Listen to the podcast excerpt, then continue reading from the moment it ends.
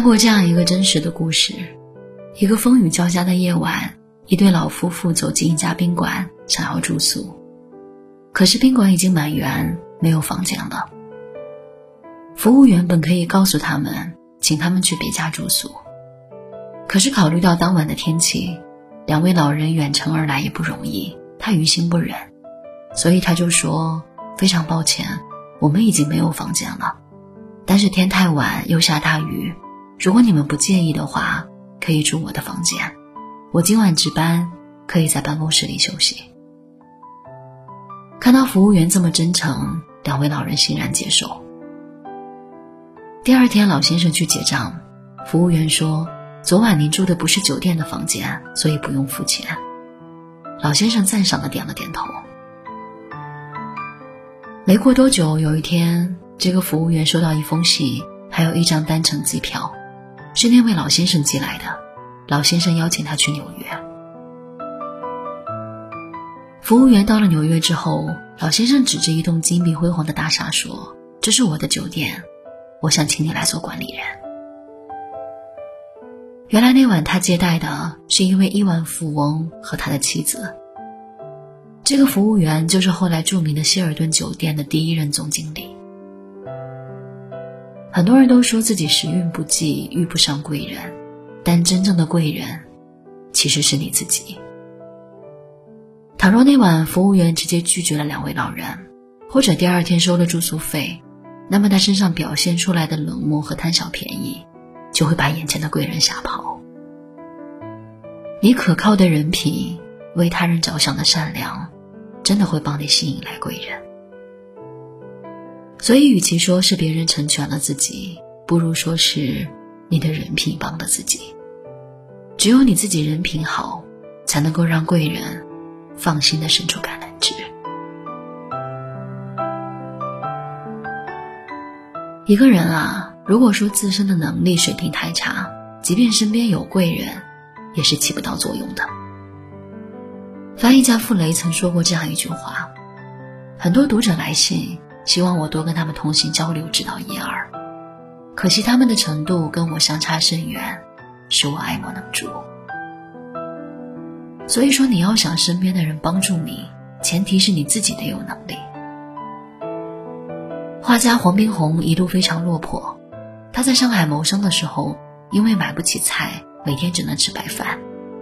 他住的房子也是租来的，最困难的时候连房租都付不起。傅雷知道以后，经常接济他，还帮他操办画展。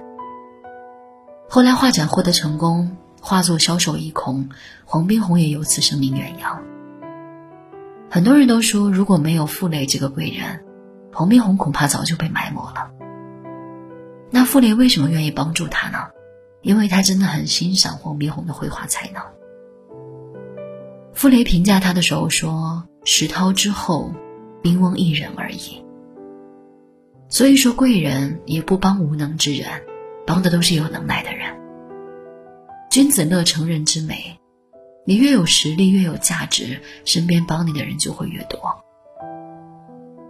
那些贵人固然是贵人，但归根结底是你自己的实力帮到了你。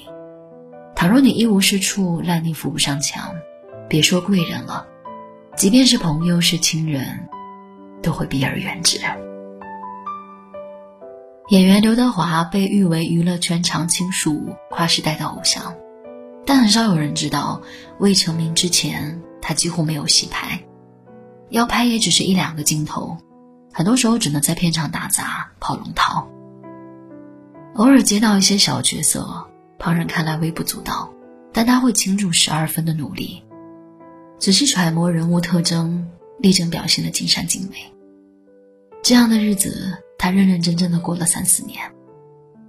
有一次拍戏的时候，周润发发现了他身上的认真劲儿，推荐他出演电影《投奔怒海》。这一演创下了一千五百万港元的高额票房，他获得了金像奖最佳新人提名，一炮而红。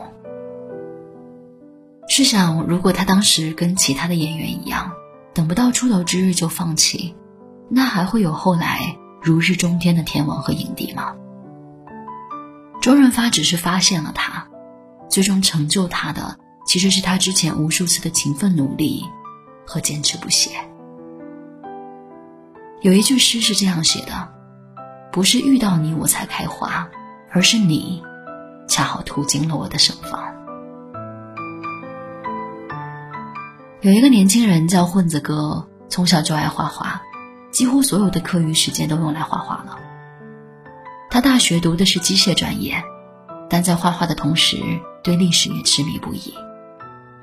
下班了以后，其他同事去唱歌喝酒，他回宿舍埋头画画研究历史。